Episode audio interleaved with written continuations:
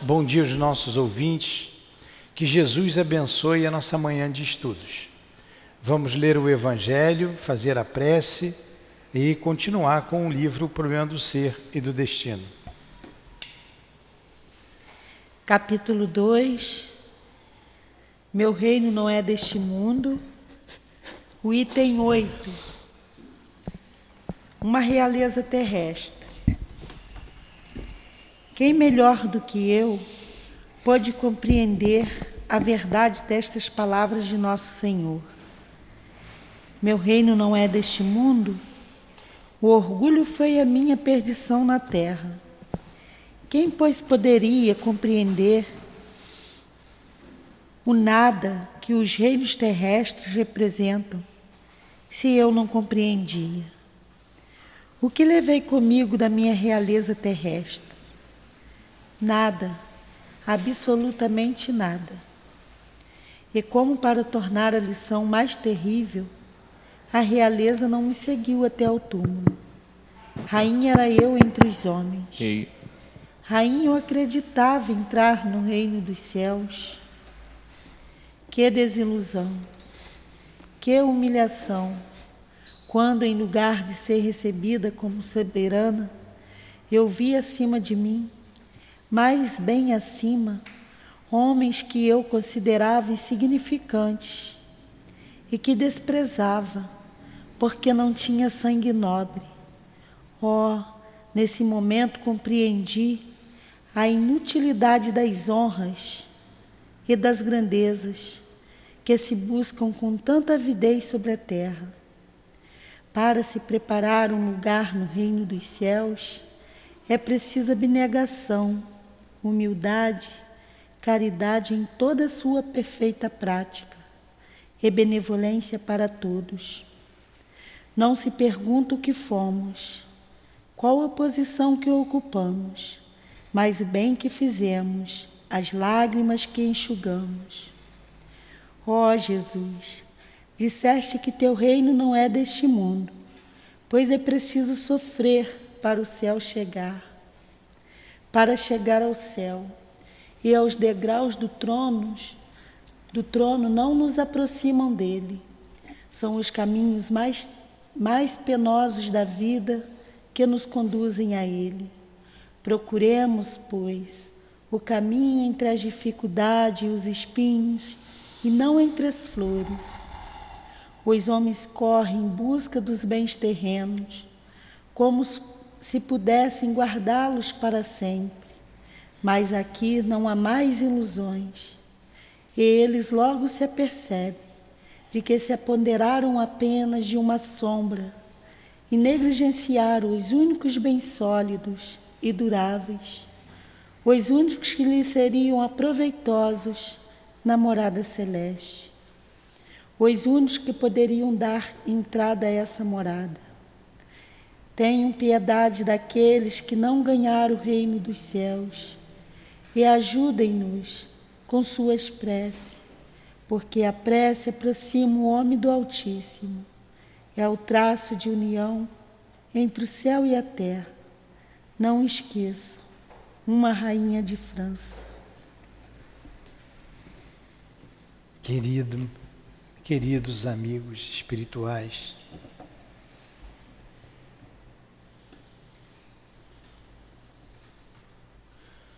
Querido Espírito que envia essa mensagem e que ouvimos com frequência.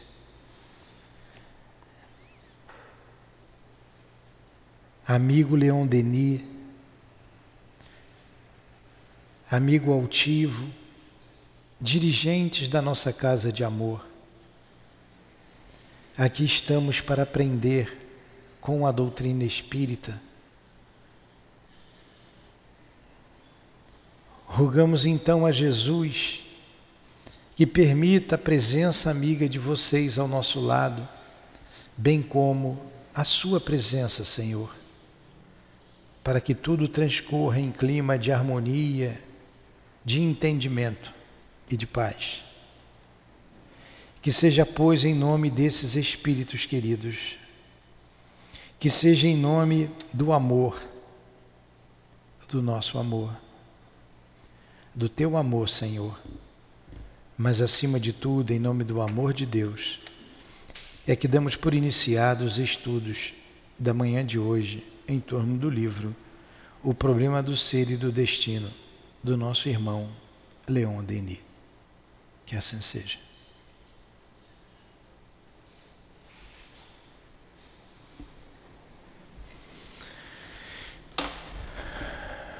Então, vamos lá. Ainda estamos falando sobre a morte, né? Sim, a página 147. Começa, Edilane. Muitas pessoas. Muitas pessoas temem a morte por causa dos sofrimentos físicos que acompanham. É verdade que sofremos com a doença terminal, mas sofremos também com a doença das quais nos curamos. O instante da morte Dizem-nos os espíritos, é quase sempre indolor. Morremos como adormecemos. Esta opinião é confirmada por todos aqueles que, por força da profissão e do dever, são chamados sempre à cabeceira dos moribundos. Que coisa bonita isso aqui, de se saber, de se ouvir, de se dizer. O instante da morte, dizem-nos os espíritos, é quase sempre indolor. Morrer não dói. É como dormir. Dormir dói? Dormir é bom. Então morrer é bom. quem sofre, independente do jeito. O momento, quem sofre mais é o corpo. O corpo sofre mais na agonia. Então, há doenças que provocam dores. Mas o momento da morte, quando você se desprende daquele corpo, eles quase sempre em dolor. Quase sempre. Então, não é sempre, sempre, sempre. Quando então vamos elucubrar que pode doer quando a gente morre. Em que situação? Eu só estou pensando nisso agora também. Tá? Eu não tenho a resposta. Eu estou pensando nisso agora. É, eu vou dar uma opinião, é uma opinião, né? não é Leon Denis que está dizendo, não é Kardec que está dizendo. Se você morre sobre forte emoção, forte emoção, causada por uma obsessão, causada por um, um, um, trauma qualquer, uma emoção forte, aquele momento deve ser doloroso. Creio que ele se refere a isso. Porque uma vez você se desprendendo do corpo, não vai doer mais. Só se a sua mente estiver ligada naquela situação. Quando você morre de infarto, é, diz que o infarto dói, é uma dor pungente, né? grande. Morre do infarto. Não sei se em todos dói tanto assim. Você vai sentir aquela dor, você deve apagar, porque vai entrar uma, você vai desmaiar, porque o espírito não aguenta, desmaia. E ele vai ser levado até ele se até ele voltar, ele vai pode se ressentir pela mente ligada naquela situação ainda, mas depois vai passando. É igual a, a, a doação de órgãos. A doação de órgãos dói ou não dói? Não deveria doer, né? Com a morte cerebral. Com a morte cerebral, é, o espírito ainda está ligado ali ao corpo. Pode, pode estar ligado ao corpo, pode não estar, pode estar. Pode não estar, pode estar. Ele pode se ressentir. Momentaneamente ele pode se ressentir. É o mesmo princípio. É, cremação. Cremação. nos países onde a cremação é um hábito, eles já estão acostumados, os espíritos estão acostumados com aquela situação. Então, se desprende mais rapidamente. Se você não está acostumado com aquela situação, pode, não estou dizendo que é sempre, você pode se ressentir, como pode se ressentir com o enterro. O princípio é o mesmo. Né, o que, que acontece com alguns suicidas que presenciam a decomposição do corpo? E o corpo está enterrado. O princípio é o mesmo. É, o negócio é quando a gente sentir que morrer, sair correndo para a casa espírita, viu? E pedir socorro. Ou está rezando sempre, quando se morrer de repente, já estou ligado com, com, com, os bons espíritos, com Deus, com Jesus, e a gente vem para cá. Mas eu, eu peguei aqui, elocubrei apenas, tá? Elocubrei. Mas quase sempre em dolor. É como você dormir Dormir é muito bom, dormir não dói. Né? Alguma coisa? Pode colocar alguma coisa. Você quer colocar alguma coisa, Rosa Maria? Não? É isso mesmo? Creio que seja por aí. Pergunta? Question. Cadê a Débora, que é perguntadora, que não está aí? Ah. Então vamos lá. Continua, Dilane. Entretanto, considerando-se a calma a serenidade de certos doentes no de, nos derradeiros instantes e a agitação convulsiva, agonia de outros, temos de reconhecer que as sensações que precedem a morte são muito diversas conforme os indivíduos. Os sofrimentos são tantos mais vivos quanto mais numerosos e potentes. São os laços que unem a alma ao corpo. Tudo o que poder, o que poder, o que puder diminuí-los, enfraquecê-los, tornará o desligamento mais rápido a transição menos dolorosa. Então, ele está dizendo aí. Vocês já viram a aparência? Vocês, todo mundo já foi enterro, né? Você já foi, Júlia? Então, tem cadáver que passa uma tranquilidade, né? Parece estar dormindo. Tem cadáver que passa uma certa aflição. Ele já fala do doente mesmo. Tem doente que está doente e está calmo. Ele sabe que vai morrer e está calmo. É. E tem doente que morre que não queria morrer, que tem medo de morrer e que fica. É, transmite até para o corpo o seu sentimento, o seu desespero. Quando a gente vê no livro dos Espíritos que a morte para o bom é uma liberdade, né, muita alegria, e a do mal ela é. Ela. Hã? a morte do mal é conturbada, é que ele deve transmitir aquilo ali para o corpo. Imagine aquela, aquela morte, a pena de morte. O que vai para a guilhotina, o que sabe que vai morrer, né? deve passar muita aflição. Aí vocês vão falar assim, mas os cristãos que foram para o circo? também sabiam que iam morrer, aquilo, aquilo era pena de morte. Mas é diferente, a fé, o auxílio que eles receberam ali não há dois mil anos, o Emmanuel fala bem sobre isso, eram retirados do corpo antes até que as feras né, o atacassem. Mas você foi lá na Revolução Francesa e foi condenado à guilhotina, sabia que ia morrer e não queria morrer? A, a Josefina foi presa. Antes de casar com Napoleão, ela era casada, ela tinha seus dois filhos. O marido dela foi condenado à guilhotina e ela seria a próxima. Foi quando teve a revolução, morreu Robespierre, aquele povo todo, e ela foi liberta. E ela estava aflita. Poxa, eu vou morrer. Eu vou morrer. Como é que vai ser? É porque eu li no outro dia, está na minha cabeça. E se ela morresse naquele momento, como seria?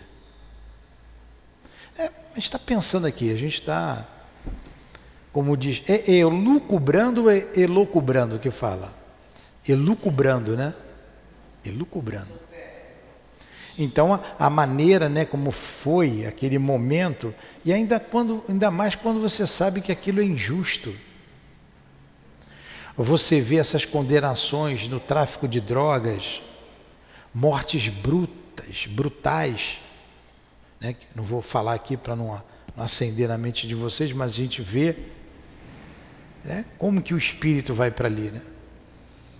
A gente recebe espíritos na mesa de trabalho, na mesa mediúnica, com muita aflição. Como se tivesse ainda naquele momento sentindo tudo que aconteceu no momento da morte. E no entanto, já se passaram anos, até décadas. Olha, um sofrimento que a gente não imagina, né? Se a gente já passou por isso, graças a Deus a gente esqueceu. É o que ele está dizendo em tese, é indolor para o homem de bem, independente de ser uma morte violenta ou não. Mas nesse caso da guilhotina, ele era um ladrão, sei lá. Não, mas ali não era, não era por ser ladrão, era briga política. Era. Na questão lá na, da França, era problema político. Mas hoje você tem é, mortes no tráfico e nem sempre aquele que está sendo morto ali com crueldade pertencia ao, ao, ao, tráfico. Ele foi, entrou na comunidade, foi pego e eles fazem maldade. É uma, uma agonia muito grande. É, é. Mas nesse caso aí a espiritualidade deve ajudar. Mas eu digo nos casos que a pessoa é ruim e foi para a guilhotina. É, então, Nesse caso, ele vai ter uma morte, só que ele vai ficar ligado ao corpo, porque ele ainda tem fluido vital. Tudo está né? na gente, o que a gente pensa, o que a gente sente. Não, mas tá o fluido, é, é, os laços ainda estão ligados. Né? É, cada assim. morte é uma morte. Morre todo mundo da mesma maneira, queda de avião. O objeto da morte foi a queda do avião. Avião tinha 100 pessoas, cada um vai morrer de um jeito. Embora o avião caiu com todos, todos desencarnaram, mas de acordo com o que cada um fez da sua vida, vai ter uma entrada diferente no mundo espiritual. Aquele, aquele avião que caiu da Chapecoense, teve um rapaz que não morreu. A mãe dele morava na rua onde eu morava, onde eu morava, onde eu morava. Fala no microfone, peraí. Ele estava no avião e não morreu. Não foi? Eu esqueci até o nome dele. A mãe dele morava na, na rua, em Pavuna, onde eu morava. E ele não, não conseguiu ficar vivo, né? Pois é. E o, todos os outros não foram embora? Sim. Aí os outros que morreram, cada um morreu de uma forma, encarou a morte de uma maneira diferente. Tudo bem até aí? Então vamos continuar. Vai, Dilane. É o outro lado, né?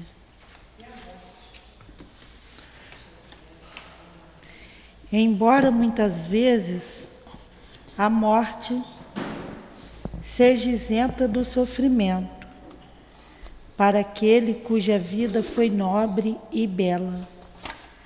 O mesmo não acontece com os sensuais, os violentos, os culpados, os suicidas.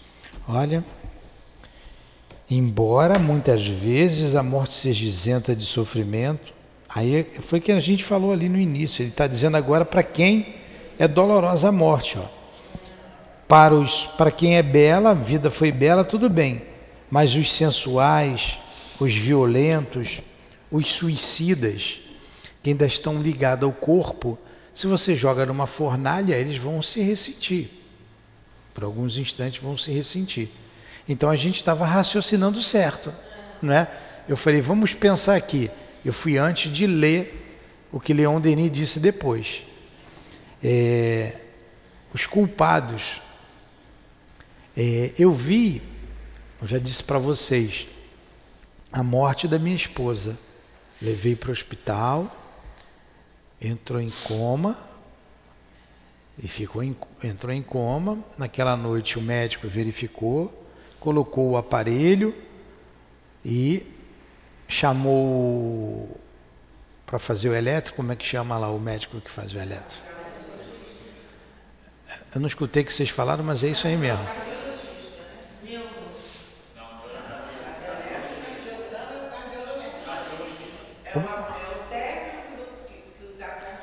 Pronto, aquele que faz o elétron foi lá, deu a morte cerebral. Foi um segundo, no dia seguinte, atestou a morte cerebral. Então ele disse: ó, não há mais vida. Ela está sustentada pelo, pelos aparelhos. Então ela teve dois dias para poder se desvencilhar do corpo. E a gente estava orando muito, com certeza os espíritos já acolheram. Aí aquilo que eu te falei, a tua dúvida de ontem. Como é que pode ter um, um corpo com vitalidade, mas sem espírito? A Dilane me perguntou. Esse é um caso. O corpo ainda tinha vitalidade alimentada pelas máquinas, sustentado pelas máquinas, mas o espírito não estava mais ali. Então teve um tempo para ser tratado, para ser cuidado e não ser tão dolorosa o, o, o desenlace. É, o rompimento. E como sentia dores físicas, tinha dor. Ela tinha muita dor. E nós fomos lá porque ela estava com dor, muita dor. É, esse, esses dois dias foi o suficiente para que o espírito se afastasse. Né? E se é, a, a, recuperasse um pouco né, da sua lucidez. Aí depois, quando desligou o equipamento, não tinha mais espírito ali. Quando desligou o equipamento, aí o corpo morre e para de, de, de respirar. Para mim foi um momento muito doloroso, que está na minha mente até hoje. Eu presenciei tudo, eu não quis sair dali. Tudo bem. Mas vamos supor que ali fosse, tivesse numa situação dessa, um espírito que está é, tá naquela situação porque tentou o suicídio se envenenou, fez alguma coisa grave contra si próprio.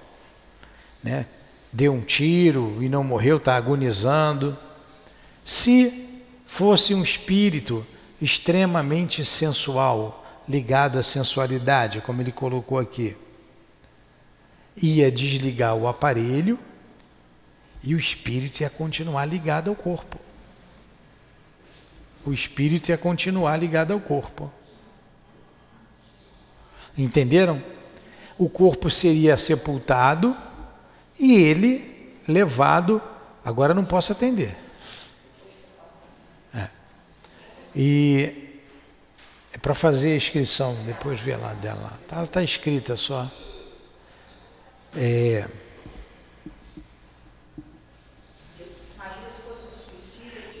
Pois é, é o que ele está dizendo, a morte ia ser dolorosa o corpo levando, sendo levado à sepultura ou, ou à cremação, o espírito ainda estaria ligado ali. E ele se ressentiria nesse desenlace completo. Entendeu? Porque ele se agarra ao corpo, porque para ele é a única referência que ele tem. A única referência que ele tem é o corpo físico. Então, o corpo expulsa o espírito porque não tem mais vitalidade. E o espírito, como tem medo da vida, ele se agarra ao corpo. Entendeu, Júlia, como acontece? Fala, Rosmarie. Então, tem duas coisas. A primeira, lá no próprio é, Memória Suicida, que fala na, que no caso dos suicidas, quando os, os laços são rompidos bruscamente, a, o, ainda tem muito fluido no corpo. Então, a, é como se os laços estivessem soltos em total desarmonia. Então dá aquela perturbação absoluta ao espírito. E, e ele sofre toda essa, essa perturbação. E também tem a questão do. Deixa eu ver aqui. Esqueci agora o que eu ia falar. A questão da ligação do corpo com a matéria. Lá em André Luiz, Revolução dos Mundos, ele vem falando que é como a gente é ligado molécula a molécula com o corpo físico e o, o espírito, né? Com o corpo físico, conforme o pensamento e o sentimento do ser durante a vida, existe um elemento na molécula que vai deixar isso mais frouxo ou isso vai ficar mais atado. Então, na hora do desenlace, fica mais complicado ou mais tranquilo. É. Então, tudo de acordo com o que a gente pensa e a gente sente durante a vida. Tudo de acordo com os nossos atos durante a vida física. Continua, Dilane.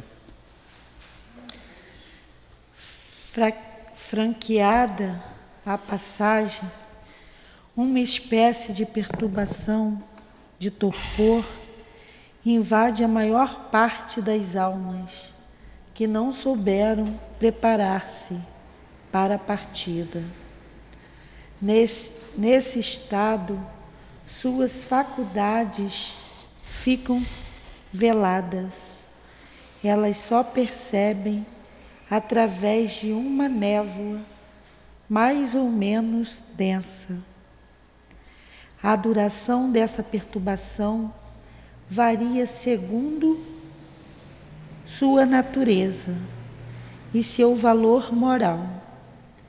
Pode se prolongar muito para os peraí, retardatários. retardatários e até mesmo durar anos inteiros. Depois, pouco a pouco, a bruma se desfaz. As percepções tornam-se mais precisas. O espírito recupera sua lucidez e desperta para sua nova vida, a vida do espaço. Instante solene, para ele mais decisivo, mais temerário que a hora da morte, pois, segundo seu valor e seu grau de pureza, este despertar, esse despertar será calmo e delicioso, ou cheio de ansiedade e de sofrimento. Olha, a vida do espaço, solene para eles, decisivo, mas temerário na hora da morte, pois segundo seu valor e seu grau.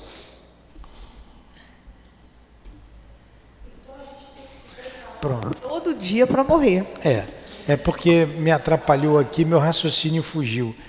É, tem que se preparar todo dia. O tem que, que, se preparar todo dia. O que me fa, o que me dá a entender aqui, que eu acho que que todo mundo tem que se preparar para morrer, porque todo mundo não está preparado para morrer. E aí o que? É a moral, é a moral da pessoa, é, é a religião, é tudo, eu acho. É a educação da alma. Pois é. Morrer é educação da alma. Chico falava é. isso toda hora. É, Viver ele falou... como se fosse morrer, diz que assim, você tem que ser prudente é, é, na hora da, é, tem que, você tem que ser todo dia prudente achando que vai morrer naquele dia e entusiástico como se estivesse nascendo então ele falou aqui basicamente da perturbação que acontece após a morte todo mundo entra nesse estado de perturbação uns mais outros menos pode levar anos até décadas pode levar alguns momentos pequeninos como deve ter sido a perturbação do Chico hein Perturbado. Nossa, coitado. Quase nenhuma. Ali o André Luiz contra ali que a desencarnação de Adelaide Câmara, que o doutor Bezerra retira do corpo e ela mesma corta o último laço e vai com ele. A hora celeste. Então, dependendo de como você viva a vida terrena, essa perturbação será maior ou menor. E a gente tem ideia disso quando você muda de uma casa para outra.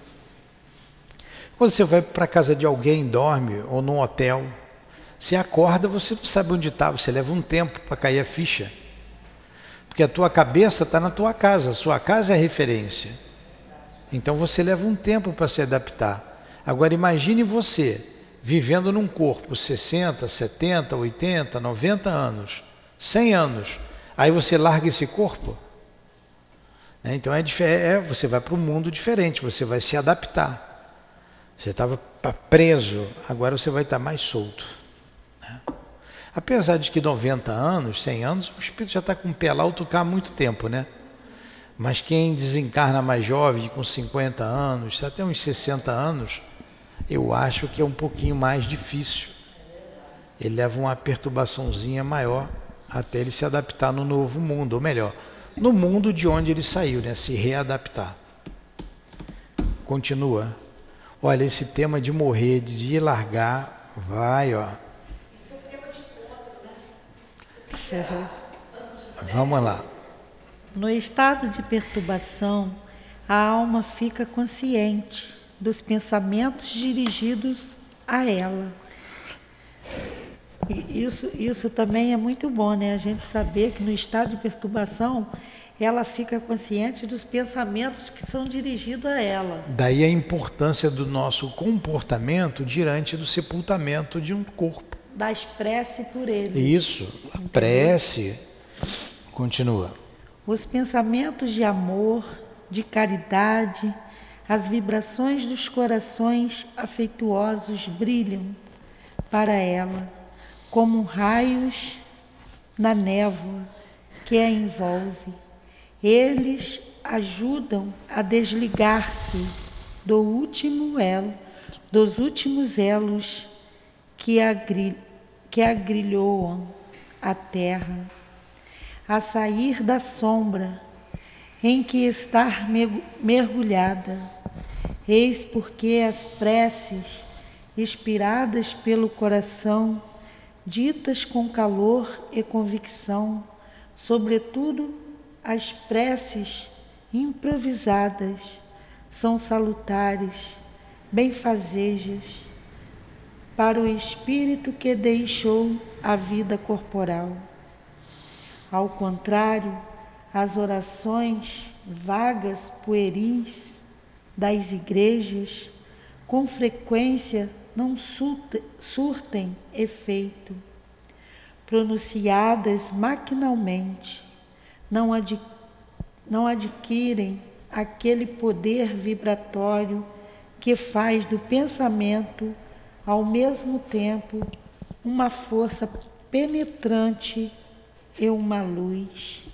Exatamente, olha aí. Aí o espírito vai sentir quem tem sinceridade na prece e quem não tem. Aquele que faz uma prece, ainda bem que foi, que alívio. Né? Vai sentir, ele vai saber. Aí a gente não engana mais ninguém. Então a gente deve ter um comportamento condizente, de respeito, porque a nossa hora também vai chegar. Continua. O cerimonial religioso o cerimonial religioso usual leva, geralmente, pouca ajuda e reconforto aos falecidos. O, des o, o desconhecimento das condições da sobrevivência torna aqueles que participam dessas manifestações indiferentes e distraídos. É quase um escândalo ver com que des desatenção as pessoas tornam parte, hoje em dia, de uma cerimônia mortuária. Ah, caraca, parece que ele fala disso hoje. A atitude dos assistentes, a falta de recolhimento, as conversas banais durante a o acompanhamento do féretro até o cemitério, tudo causa, causa penosa impressão. Bem poucos dentre os participantes pensam naquele que morreu reconsideram como um dever dirigido-lhe um pensamento afetuoso. Olha, Caraca. hoje, eu não sei se antigamente, eu vi uma vez um sambista falando do enterro que ele gostava de enterro, eu não vou citar o nome dele, né, que a gente está falando aqui em público, que era muito bom, porque tinha, ele contou um enterro que tinha chope, muito pagode e muita comida. Agora você vê, você comemorar com, com, com pagode, com comida, com bebida, a morte de alguém. Como está ali o finado? Teve um velório também que eu já fui que tinha um pagode. Foi até Zeca Pagodinho mesmo, fez o pagode. Aí não estou querendo falar o nome do santo, a outra vai e começa aqui falando. Mas tem enterro, sim, que eles fazem festa, Sim, churrasco. churrasco. Agora, como é que fica? Isso é ignorância. Tanto quanto a ignorância em determinadas religiões, que se fala, são religiosos, mas se comenta de sobre tudo. Se fala de tudo, de política, de futebol, se discute, se briga durante o velório. Como não fica esse espírito? Então a gente precisa aprender a ter um comportamento condizente com o que nós aprendemos. Um comportamento cristão diante do corpo de alguém que vai ser sepultado. Não conversar, não conversar fiado. Se tiver que falar alguma coisa, falar coisa útil. De tempos em tempos, fazer uma prece. Porque se não fizer, as pessoas vão começar a conversar, começam a se distrair. E nem ligam para aquele corpo. Vocês desculpem eu falar de novo, já falei isso aqui anteriormente, toda vez eu vejo no sepultamento do corpo da Lurdinha. Foi de noite, 11 horas mais ou menos, 10 horas da noite para 11, que deu uma morte cerebral. Fiquei sem chão, o que fazer? Pegar a roupa, falei, ah, deixa essa roupa mesmo, aí vi com quem tinha que ver. Fui para casa tarde, fui ver essas coisas nossas de cemitério, de tudo, fomos lá, resolvemos tudo, mais ou menos uma hora da manhã, duas horas da manhã eu cheguei em casa. E marcamos o sepultamento, ficou marcado eu pedi para fazer o mais cedo possível. Mais cedo possível. Porque já tinha dado tempo suficiente e não ficar naquela agonia. E eu, muito cansado, eu fui para casa dormir. No dia seguinte levantei e fui lá para o cemitério é, levaram o corpo para poder maquiar. Eu, eu, nem gostei daquela maquiagem, achei feia para chu, mas fizeram lá. Então ficamos o menor tempo possível e o tempo que chegou ficamos em oração. Orei antes de dormir, orei quando acordou e quando chegou lá, você estava lá no sepultamento, você viu. Todo mundo fez prece. Faz uma prece você, faz uma prece você. A gente foi fazendo prece até o final.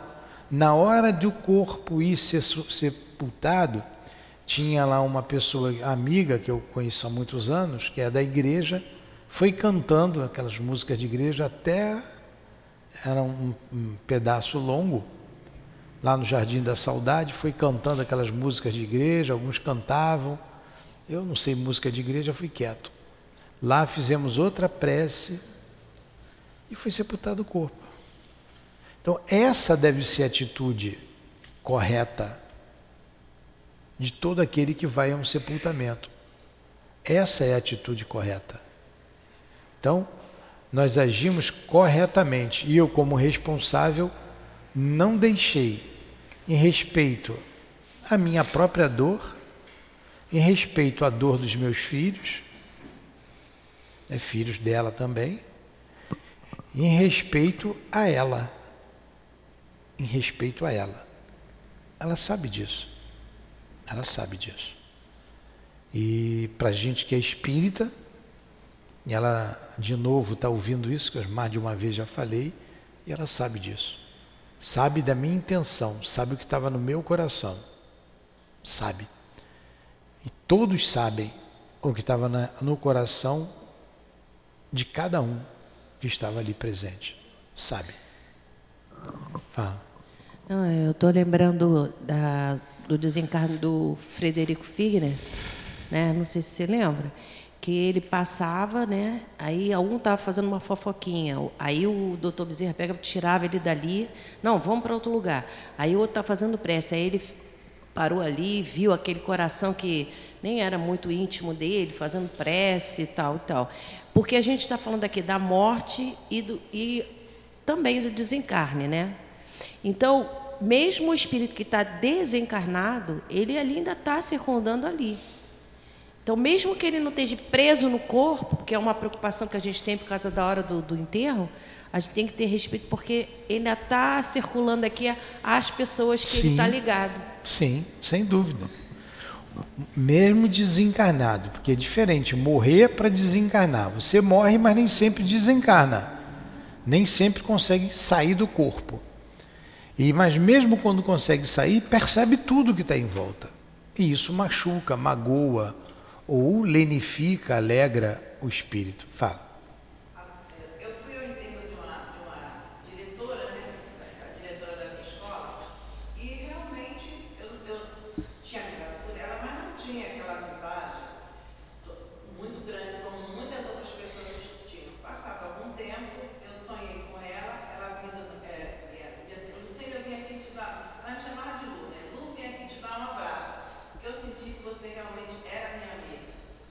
Pois é.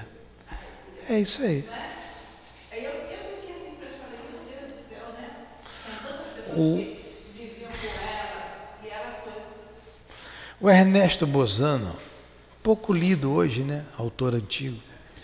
Ele no livro A Crise da Morte, ele narra alguns fatos interessantes. E um deles, que a moça a senhora lá tinha acabado de morrer e ela vai até onde escuta duas amigas conversando num quarto contíguo ao dela e ela chega no quarto, entra falando.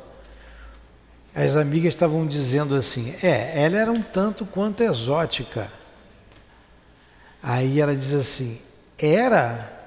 Era porque, se eu ainda estou aqui, vocês estão falando o que de mim? E se aproxima das duas amigas.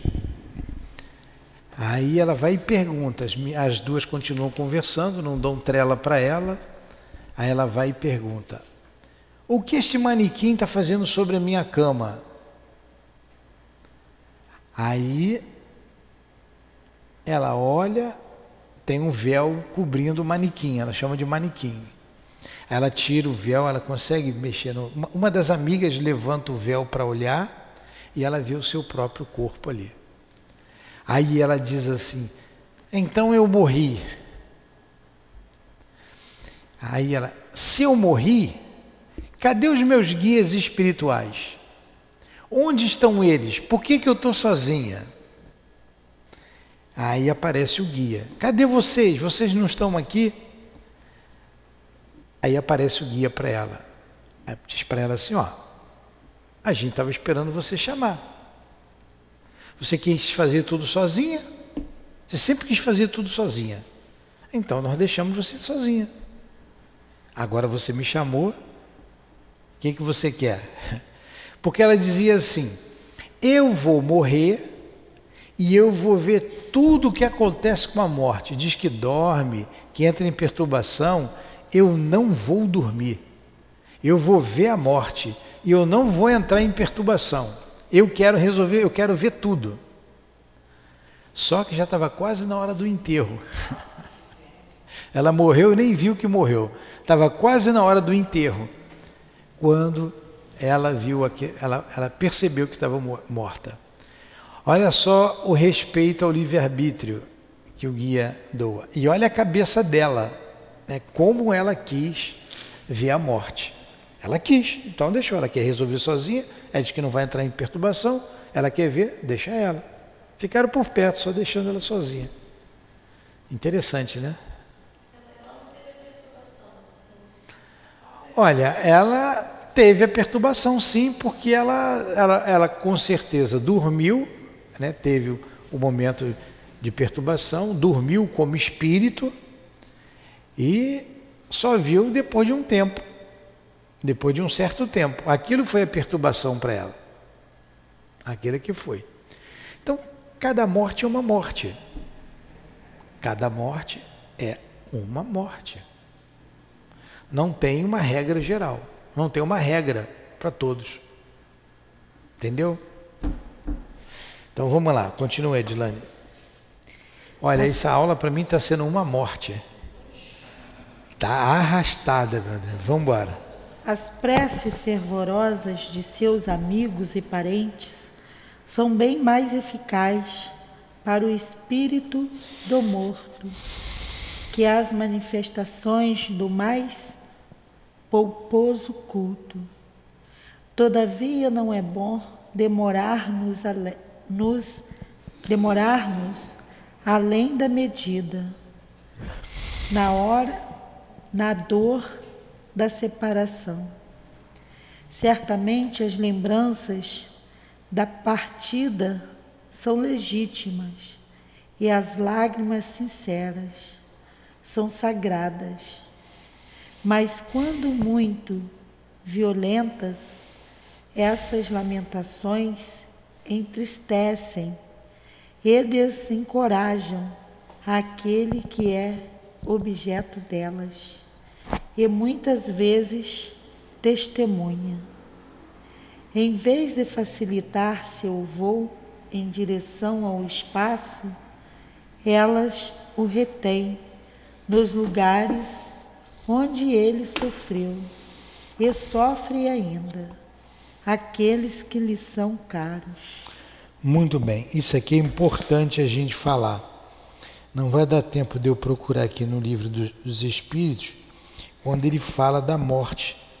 Ele diz que, no outro dia a Conceição achou para mim rápido aqui, que a morte é, é uma dor,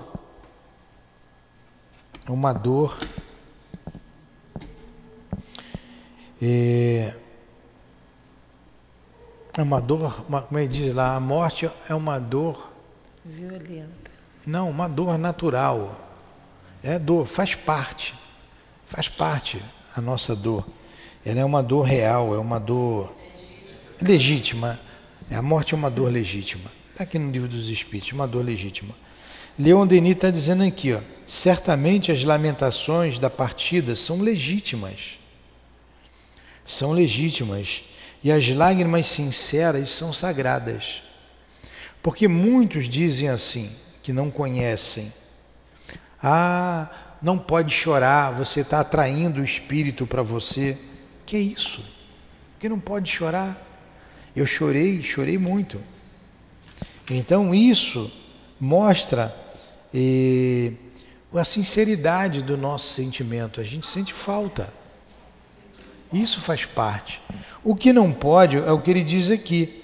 Quando essas lágrimas são muito violentas, essas lamentações, quando há falta de resignação, isso aí sim é que incomoda o espírito. Mas a dor da saudade é normal, é legítimo você sentir saudade. É, você, desespero não, você orar sempre pelo espírito. Todos os dias eu oro pela minha, pela minha esposa, todos os dias. Então, tenho saudade, sinto falta. Estou revoltado? Não, não. Esperando o tempo. Daqui a pouco a gente vai, ter, vai se reencontrar. Então isso é natural.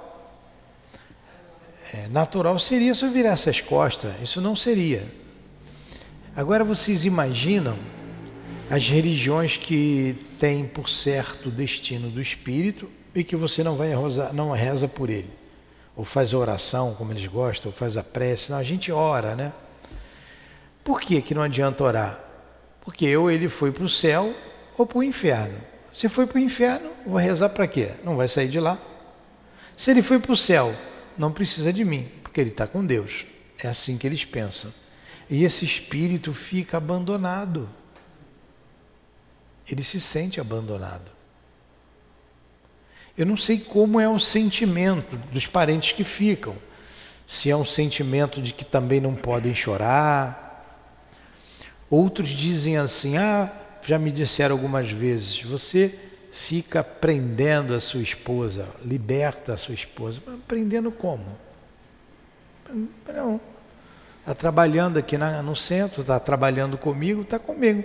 Então estou prendendo o altivo também, a Cidinha, que eu gosto da Cidinha pra caramba, da Neuza. Deus era pau para toda obra.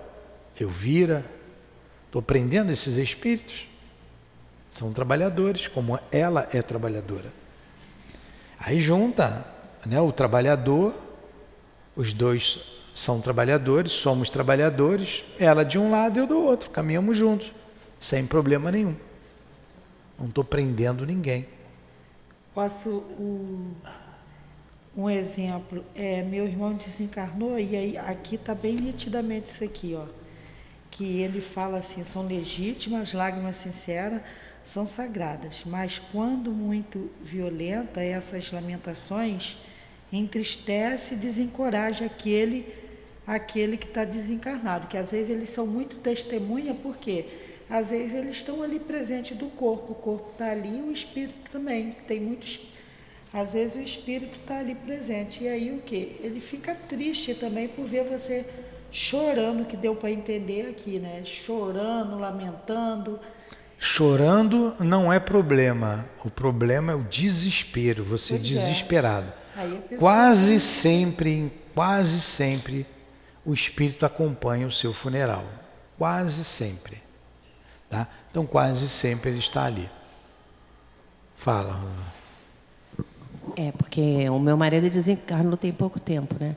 E ele tinha uma ligação, com, ele tem uma ligação com meu filho, assim, visceral. A sorte é a educação do meu filho. Porque senão estaria aprendendo. Porque ele passou um bom tempo lá em casa. Porque até a minha nora, ela via, né? Ele está principalmente na hora da comida. A gente sentava, ele gostava muito de, de estar com todo mundo na mesa. E aí, ó, ele está sentado ali. E a gente sentia a presença dele. Mas o meu filho, ele era, era não, é muito educado. É coisa do espírito. Porque ele também foi evangelizado ali porque evangelizou ele. E assim, eu, eu sei que ele não está mais lá.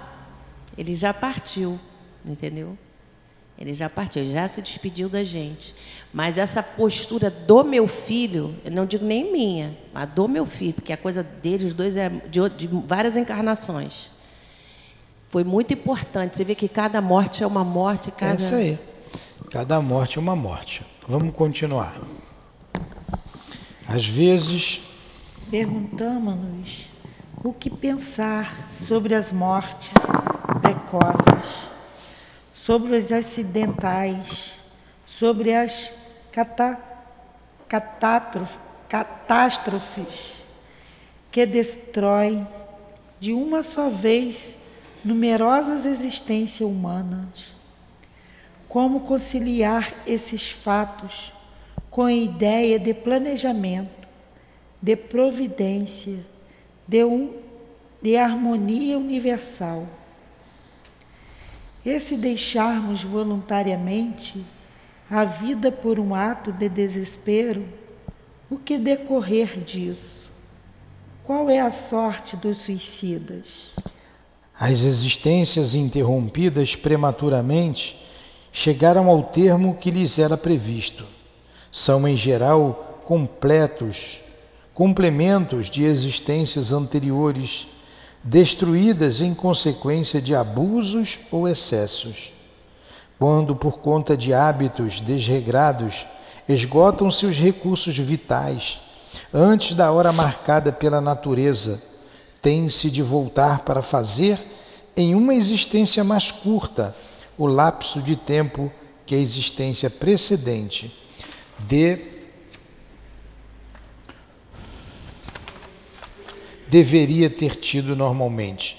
Acontece que os seres humanos passíveis desta reparação reúnem-se num determinado ponto pela força do destino para vivenciar em uma morte trágica as consequências de atos ligados ao passado pré-natal.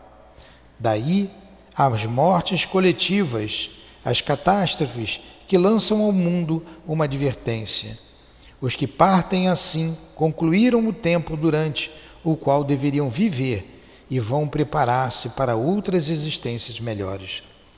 Então, Leon Denis mesmo fez a pergunta e ele mesmo respondeu. As mortes prematuras são então um complemento de vidas anteriores que a pessoa saiu da vida antes do tempo pelos seus excessos. Excessos de todos os matizes.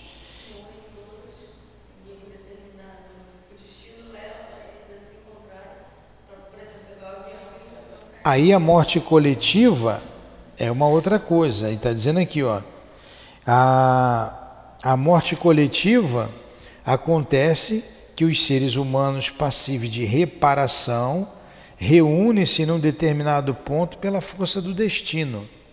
Então são espíritos que precisam de reparação para vivenciar em uma morte trágica as consequências de atos ligados ao passado pré-natal. Quer dizer, pré-natal é antes do nascimento.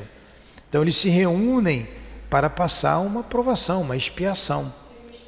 É, é expiação. Há o magnetismo que une essas pessoas ali. É o magnetismo. Magnetismo traz. Ó, já está previsto, a gente já está estudando aqui sobre premonição no estudo da Dona Ivone.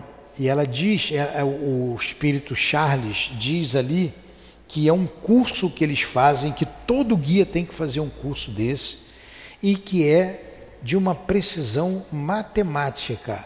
É matemático a premonição.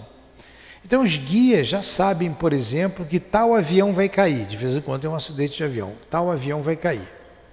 Já sabem. Opa!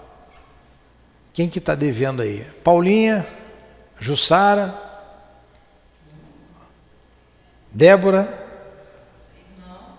Rosemaria, Luciene, Júlia, Adilane, a mãe da Júlia, menos eu, sou guia, estou de fora. Ó, o guia vai juntar todo mundo, todo mundo vai viajar para tal lugar, vai todo mundo lá no avião.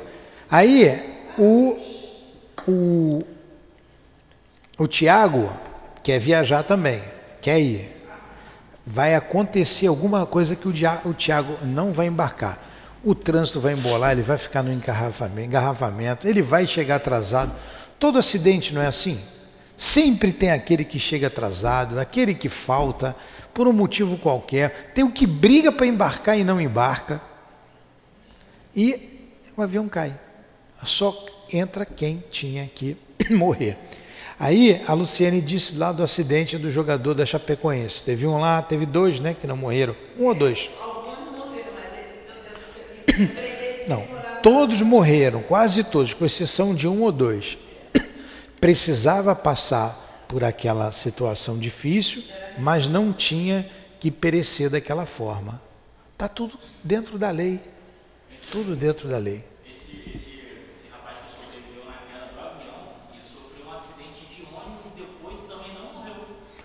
É. É. é. Pois é.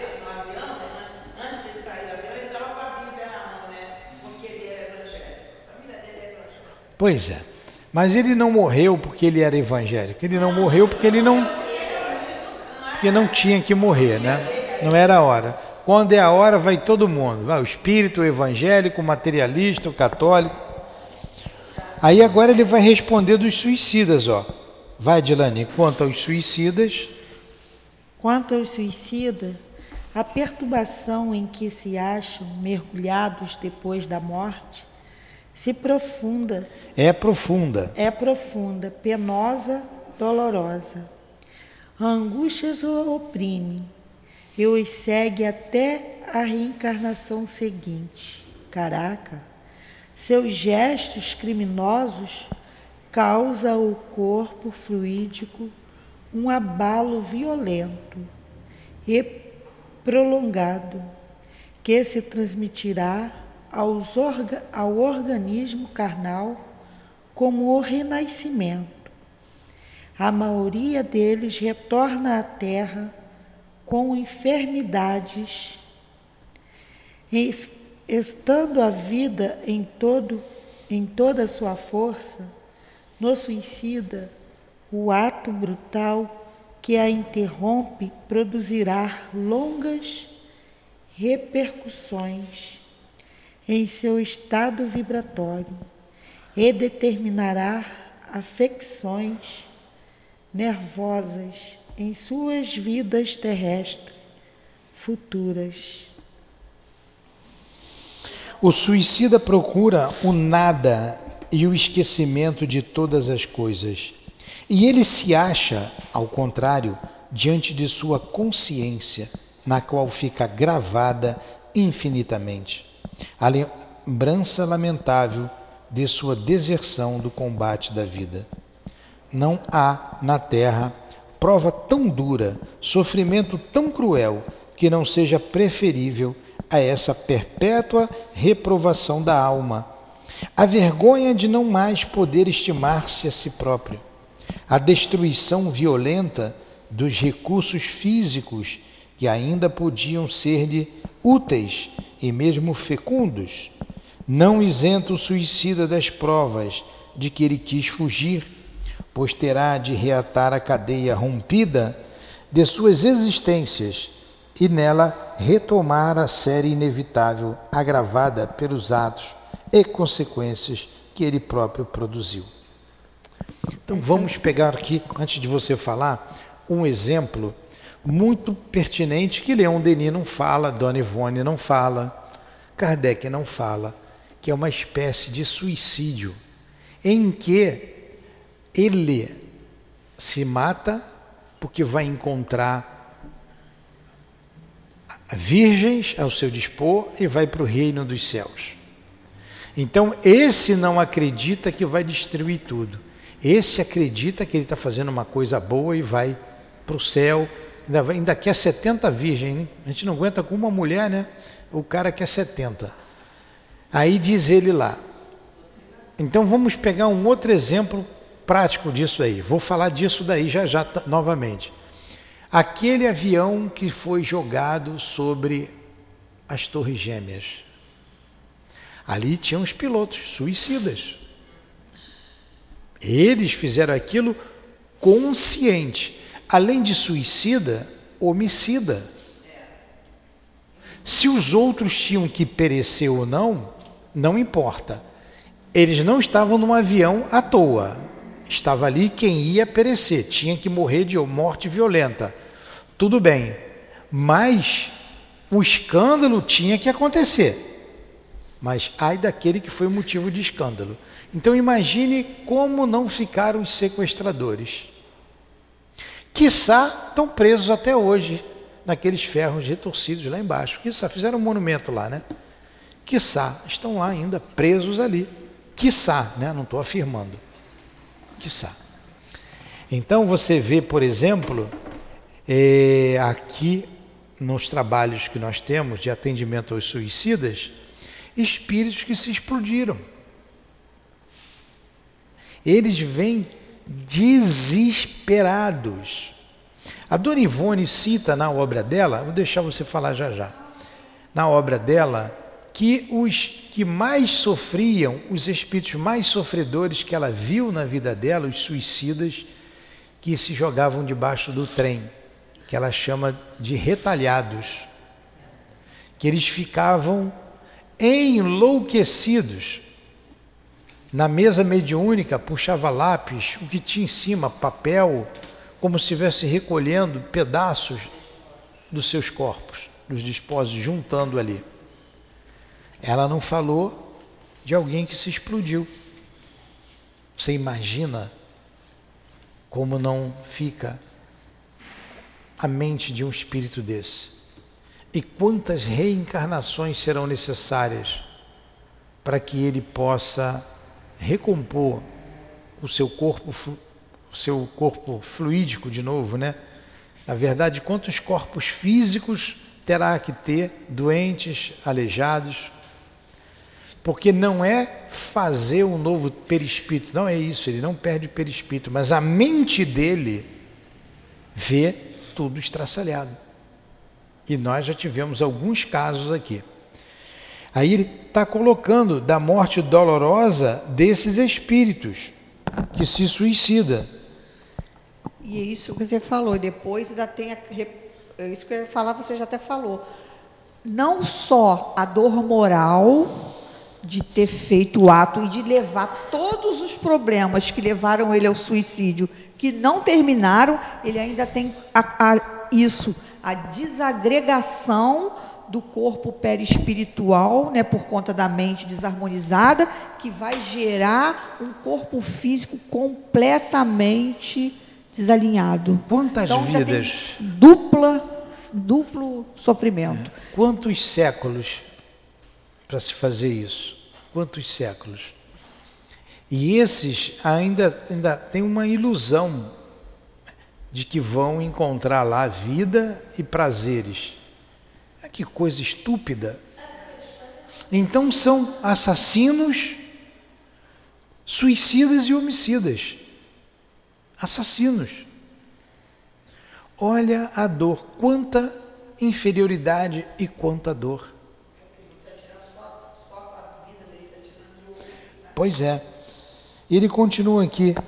Os motivos de suicídio são de ordem passageira e humana as razões de viver são de ordem eterna e sobre-humana. As ordens são eternas, vêm de Deus, é para se viver, não é para se morrer, não é para se matar.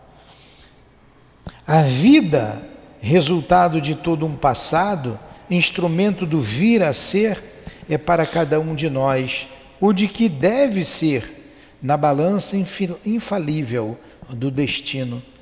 Aceitemo-lhes aceitemos-lhes. que palavrinha! Aceitemos-lhe corajosamente as vicissitudes, que são remédios para nossas imperfeições, e saibamos esperar pacientemente a hora fixada pela lei equitativa, como termo de nossa etapa terrestre. Poxa, quanta coisa boa nesse estudo, hein? Quanta coisa, como, quanto é elucidativo aqui.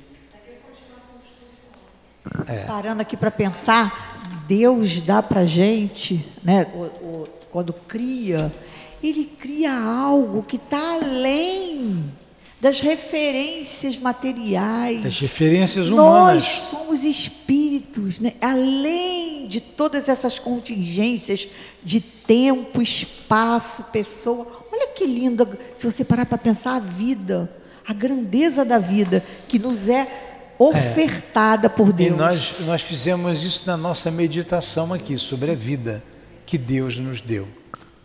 Então vamos encerrar o nosso estudo agradecendo a Deus, a Jesus, a Leon Denis, aos espíritos aqui presentes pelas elucidações com relação à morte com relação à vida além túmulo. Vida além túmulo. Obrigado. E rogar por esses que sofrem, por esses que choram, por esses que não compreendem ainda a vida após a morte, que aqui se encontram ainda desesperados, que eles encontrem consolos em Ti, Jesus que eles encontrem consolos no teu evangelho de amor e sejam ajudados. E para esses, os suicidas, a esperança sempre. Esses retalhados ou explodidos, ou que buscaram a destruição do corpo de uma outra forma qualquer. Alívio para suas dores porque sabemos que muitos sofrem. Por esses que citamos, quando jogaram a aeronave com algumas centenas de passageiros sobre as torres na nossa nação amiga, as Torres Gêmeas nos Estados Unidos da América. Que Deus os abençoe, que Deus alivie as suas dores, são filhos de Deus e precisam despertar para o futuro, para o amanhã, renascendo e buscando o equilíbrio neles mesmos, em Deus e em Ti, Senhor. Ajude a esses irmãos, ajude-os e ajude a todos nós a sermos resignados diante das dores que sempre, quase todos os dias, batem à nossa porta. Que saibamos sofrer com dignidade, que saibamos sofrer contigo, Jesus, nos sustentando, pois tu és o médico das almas que consola todos os que choram e que sofrem. Ajuda-nos, Jesus. Abençoa a nossa casa de amor, o SEAP. Abençoa os dirigentes da nossa casa no mundo material, no mundo espiritual, o nosso irmão altivo, a minha amada Lurdinha, as nossas irmãs queridas, Cida, Neus, Elvira, que representam todos os demais amigos e irmãs. A paz com vocês, o amor de Deus, a nossa gratidão para com vocês. Então, em nome dessa amizade, em nome desse amor, em nome do nosso amor, do amor de Leon Denis, de Allan Kardec por nós, do amor de Jesus Cristo, nosso Mestre maior mas acima de tudo, em nome do amor de Deus, nosso Pai, é que damos por encerrado os estudos da manhã de hoje, em torno do livro O Problema do Ser e do Destino. Que assim seja. Graças a Deus.